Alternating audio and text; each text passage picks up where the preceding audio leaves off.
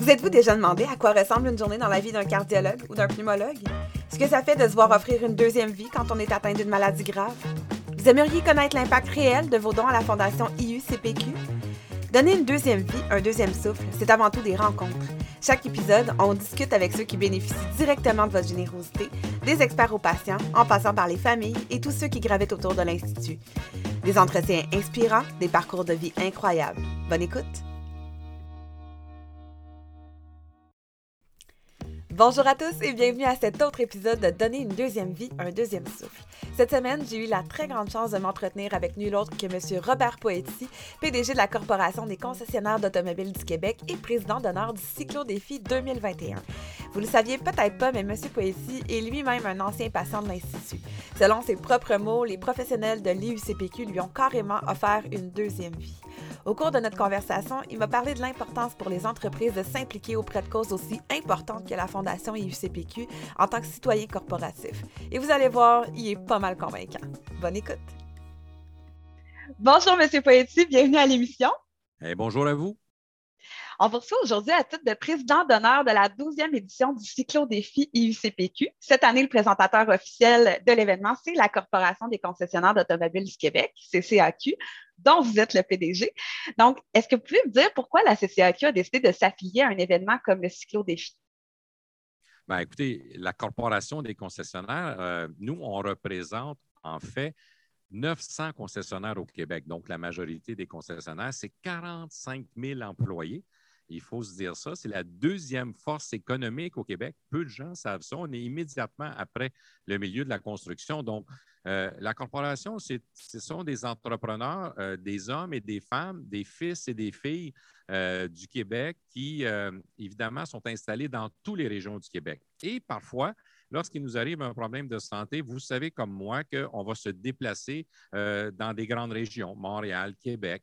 Et euh, bien, évidemment, euh, lorsqu'on parle euh, ici de, mon implication et, pourquoi, bien, à Québec, vous savez que l'Institut de cardiologie de Québec est dans les cinq meilleurs instituts de cardiologie en Amérique du Nord. Il y en a quatre aux États-Unis et la cinquième est celle de Québec. Pourtant, je suis un gars de Montréal, mais je dois quand même le dire, ils sont excellents à Montréal. Mais il faut souligner l'Institut de cardiologie de Québec justement pour son expertise, sa reconnaissance euh, en Amérique du Nord. Donc, euh, je suis à la corporation, ça fait deux ans et euh, prudemment, lorsque je suis arrivé, évidemment, je voulais choisir. le seul avantage d'être plus vieux, parfois, c'est d'avoir des choix, d'avoir le temps de prendre des choix, puis d'appuyer une fondation. Bien, celle, évidemment, de l'Institut de cardiologie m'intéressait pour plusieurs raisons. Puis sur le plan personnel, il faut faire attention, mais j'ai des raisons personnelles pour lesquelles je suis là aussi. Mm-hmm. Tantôt, justement, juste avant de, commencer l'entrevue, vous m'avez dit que l'Institut vous a sauvé la vie. Est-ce que vous voulez nous raconter un peu qu'est-ce qui s'est passé? Ah, ben oui, en fait, euh, ma première rencontre avec, avec l'hôpital n'avait rien à faire avec une situation euh, dramatique de vie ou, qu'elle pouvait être en péril. J'avais une veine qui n'était pas cotorisée euh, euh, dans le nez. J'étais à l'Assemblée nationale. Je me suis mis à avoir des segments de nez abondants. Il n'y avait rien à faire pour arrêter ça. Je me suis retrouvé à, l'hôpital. Et ensuite, il y a des gens qui m'avaient parlé sur des changements du gouvernement qui voulait, qui était le gouvernement évidemment du Parti libéral, où j'étais à ce moment-là, qui voulait, dans la réforme de M. Barrette, inclure euh, l'Institut de cardiologie à travers euh, tous les autres hôpitaux, ce qui n'était pas le cas pour celle de Montréal. Alors, euh, j'en avais parlé avec M. Barrette, puis ça avait été corrigé parce que l'autonomie et le besoin pour l'Institut étaient importants. Donc, ça a été mes premiers contacts, je vous dirais, autres que sur le plan de la santé, qui était vraiment pas grave, mais nécessitait une visite là. Mais par contre, dans, l'année et demie qui, a suivi, Québec est une ville magnifique que j'ai toujours euh, aimée, euh, plus comme des vacances. Et euh, il y a une spécificité à Québec, c'est les côtes, ce qu'on n'a pas vraiment à Montréal, qui est pas mal plus plat. J'exclus le Mont-Royal. Et en marchant avec une amie, on a monté une côte qui n'était pas prévue, puis j'ai senti une douleur à la poitrine quand même assez intense. Elle m'a dit que c'était bon pour moi de faire l'exercice. Je n'étais pas convaincu à ce moment-là. Et parce que, évidemment, je connaissais nous deux personnes euh, à l'hôpital, j'ai téléphoné à un médecin que je connaissais pour lui dire que lorsque j'avais monté une côte, j'avais eu une douleur euh, importante. Euh, Alors, il m'avait dit, ben, ça fait quand même deux ans que je te connais. Tu m'as jamais dit que tu avais mal quelque part. Alors, viens voir, parce que peut-être tu as une artère de bloquer, on va regarder. Ça prend 45 minutes. On rentre dans le poignet, puis on peut débloquer ça immédiatement, puis tu t'en vas après. Alors, donc, je me suis rendu avec mon véhicule, puis je suis allé à l'hôpital, puis il y a eu, quand il y a eu la, date de rencontre, puis là, ben, il y a eu une vérification de fait au poignet, puis après trois minutes, euh, c'est redescendu, ça s'est arrêté. Puis le médecin est venu me voir, puis il a dit on a une bonne puis une mauvaise nouvelle. Euh, votre cœur est en parfait état, même un peu plus que la moyenne. Cependant, vos artères sont complètement bloquées. Alors, euh, bon, ben, moi, j'ai dit OK, j'ai quand même des rendez-vous importants cette semaine. La semaine prochaine, peut-être qu'on pourra regarder qu'est-ce que vous voulez faire. Il dit non, non, tu t'en vas pas, là. on va t'opérer demain matin. Euh, c'était critique, euh, ma situation. Et euh, si j'avais fait évidemment un arrêt cardiaque, je ne serais pas ici pour vous en parler aujourd'hui. Alors, le lendemain matin ou le surlendemain matin, je pense qu'il y a une journée entre les deux, j'ai eu une opération où j'ai eu cinq pontages. Alors, c'était dans la même semaine que Guy Lafleur, oui, qui n'avait eu quatre. Donc, c'est la première fois que je pensais que je pouvais battre Guy Lafleur, mais avec un pontage additionnel. Et certaines personnes qui connaissent le milieu disent ben là, euh, c'est quatre pontages maximum, ça ne se peut pas cinq, mais moi, je vous dis que ça se peut. Euh, et, euh, quand on vous dit qu'il y aura une opération, puis il y a 2% de chances que vous n'allez pas vous réveiller parce que euh, lorsqu'on arrête le cœur, parce que c'est une opération à cœur ouvert, on doit euh, évidemment faire ce qu'il y a à faire dans la réparation et ensuite euh, repartir le cœur. Dans 2% des cas, le cœur ne repart pas, même s'il est en bonne santé. On ne peut pas l'expliquer vraiment, mais on doit se le faire dire. Je vais vous dire, quand vous entendez ça, ça donne un, genre de choc et, j'ai eu une réalité à ce moment-là. Et, et, ça m'a fait penser, Confucius avait dit qu'on a deux vies. La deuxième commence quand on se rend compte qu'on n'en a qu'une. Euh, là, je me demandais si ce n'était pas la fin de cette histoire-là de, ma vie. Et euh, les spécialistes, euh, toutes catégories, les employés, tous les gens m'ont donné une autre vie. Et, je la gère plus intelligemment, je dirais maintenant. Et lorsque la Fondation m'a approché pour le, le, le cyclo-défi, je ne suis pas un gars de vélo vraiment, je vais vous le dire. Euh, j'avais offert mon vélo à quelqu'un il y a quelques années qui en avait besoin, donc j'en suis racheté un autre. Je ne vais pas faire, euh, vais pas être le premier. Ce n'est pas moi qui va euh, gagner le, prix de la vitesse, mais, mais j'espère inspirer d'autres personnes qui ne pensent pas que jamais ils auront besoin de se retrouver à l'hôpital, mais de pouvoir aider de façon directe ou indirecte. la Fondation m'apparaissait pour moi non seulement sur le plan personnel, mais sur le plan professionnel, de, faire un geste euh, d'accompagnement, puis de faire un geste de solidarité. C'est ce qui m'a amené là. Si aujourd'hui je peux vous parler, c'est grâce à eux, mais surtout grâce à l'histoire euh, et surtout grâce à ce qu'ils peuvent obtenir avec des dons euh, des citoyens qui sont en santé, comme je pensais l'être, moi, la journée précédant mon intervention. Oui, tout à fait. Donc, justement, la, douzième édition du Cyclo-Défi va se dérouler le, 12 septembre prochain. Il y a déjà plusieurs partenaires majeurs qui se sont joints à l'événement. Euh, en quoi leur implication va contribuer au succès du Cyclo-Défi? Vous savez, cette question-là, je la trouve bonne, puis la réponse va peut-être vous surprendre. Mais j'ai été à Sûreté du Québec pendant 28 ans. J'ai été en charge des mesures d'urgence. Puis vous savez, ce qui m'a frappé le plus dans l'ensemble des, des catastrophes euh, auxquelles euh, j'ai participé pour tenter, évidemment, d'aider les citoyens davantage, euh, c'est le verglas. Lorsque le verglas s'est installé, tout le monde, d'une certaine façon, a eu des conséquences. Mais ce qui a été magnifique dans le verglas, c'est la solidarité entre les citoyens de s'aider mutuellement. Quelqu'un qui avait eu l'électricité un peu avant l'autre, quelqu'un qui avait des vivres ou qui avait de l'eau additionnelle.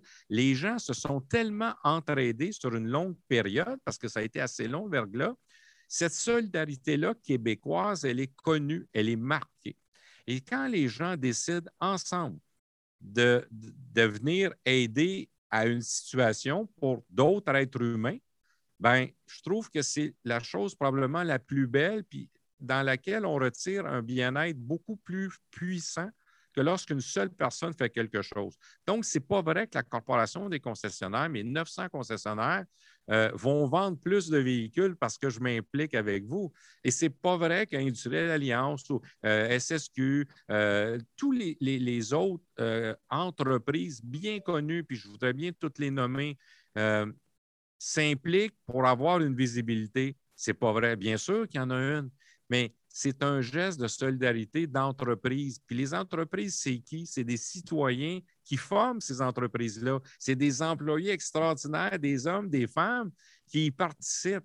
Et c'est là que je vois la solidarité, puis comment on peut permettre à un hôpital de se dépasser dans certains cas avec certaines technologies? Les gouvernements, et je le sais, ont des obligations d'aider les hôpitaux puis de, les fournir, mais, mais, en même temps, il y a toujours le, petit plus qui nous aiderait davantage. Il y a toujours la nouvelle technologie qui arrive. Il y a toujours un, nouvel instrument euh, qui nous permet, par la Fondation, d'aider davantage, autant sur le plan technologique que humain.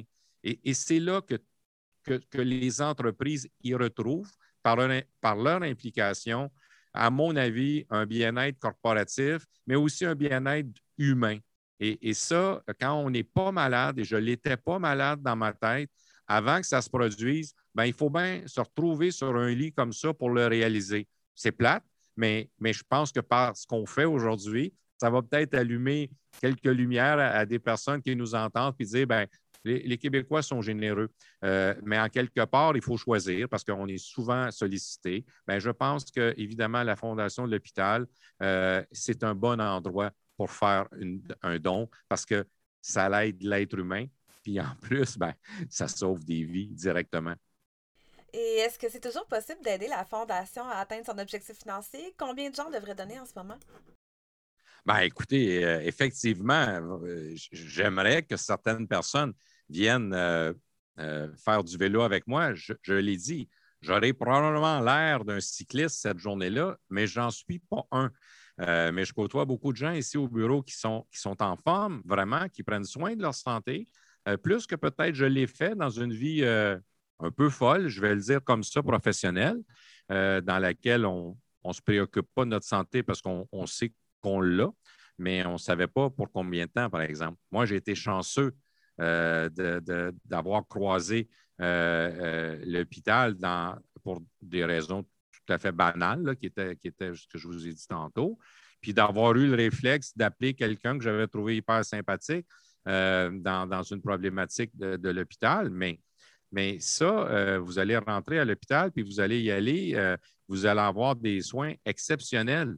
Et euh, à partir de là, ben, de venir faire une petite euh, demi-journée avec nous et, de donner, euh, peu importe le montant, j'ai souvent entendu ça, que ce soit 5 10 15 mais la solidarité globale va emmener la Fondation à avoir un impact direct je me rappelle, quand j'étais député, on avait un petit budget discrétionnaire, ce n'était pas énorme. Puis à, mon hôpital local de la salle, quand on faisait un don, je disais, moi, je veux savoir à quoi ça sert. Est-ce que ça, ça la jette des chaises pour une salle d'attente pour des patients en fin de vie? Est-ce que ça la jette une télévision que les gens peuvent regarder en attendant? Je voulais quelque chose de concret.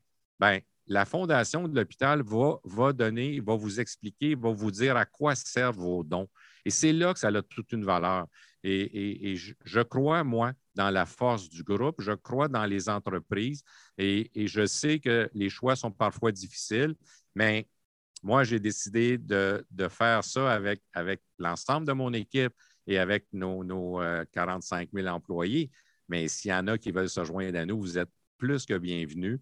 Et, euh, je ne vous souhaite pas d'aller euh, à l'hôpital. Mais si un jour ça arrive, ben, vous allez être vraiment content de la qualité des soins que vous allez avoir. Et si un jour quelqu'un que vous connaissez s'y retrouve, ben, vous saurez que votre entreprise a appuyé euh, d'une façon directe euh, des situations qui sont difficiles et euh, qui finissent bien. Dans mon cas, ça s'est bien fini. Alors, je veux que ça se continue bien, puis faisons-le en vélo.